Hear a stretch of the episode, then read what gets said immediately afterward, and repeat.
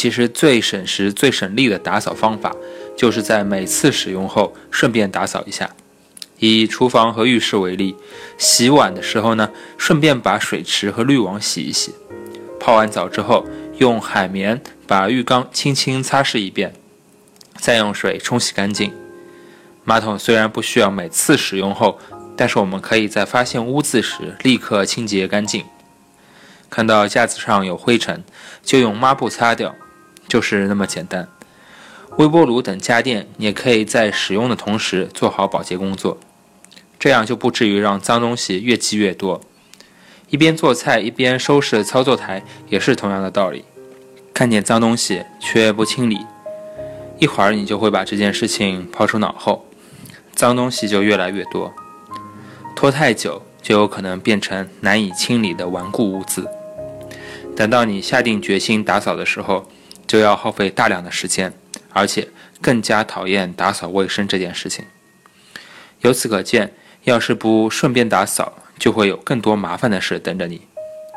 更可怕的是，一旦你疏于打扫，很快你就会看不见脏东西。你会接受，嗯，家里本来就是脏的这件事实。怕麻烦的人是受不了这样的折磨的。每次用过之后都要打扫吗？或者说你会觉得哪有那么多时间呢？起初你可能会觉得很麻烦，但是先别急着喊累。实践一下，你就会知道了。顺便打扫一般只需要两到三分钟的时间，有时候几秒钟就搞定了。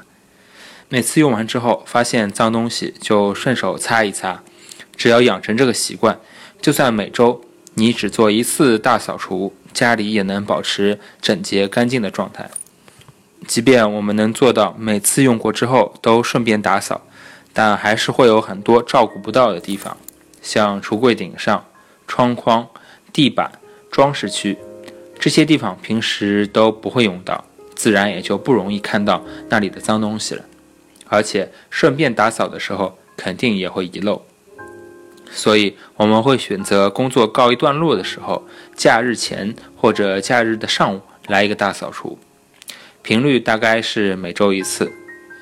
大扫除要怎么做呢？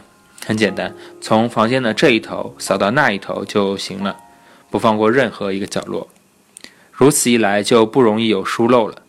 打扫完之后也能收获强烈的成就感。打扫橱柜也要遵循不放过任何一个角落的原则，不光要看打扫看得见的地方，还要打扫看不到的地方。如果架子上有东西，那就先把东西归一边。打扫完空出来的地方之后，再把东西推过去打扫另一边。不放过任何一个角落，听上去是很费事，但是我们也是可以偷懒的。平时经常打扫的地方，就可以稍微省略一下。不过在面对容易忽视的小角落的时候，我们就必须用鸡蛋里挑骨头的精神去检查了。空调也要打扫一下吧，电视机上面好像也会经常蒙一层灰。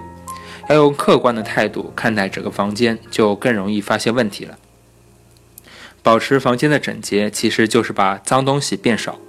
正因如此，我们才要以平时的顺便打扫为主，不放过任何一个角落的大扫除，也只是辅助手段，专门用来对付平时清洁不到的地方。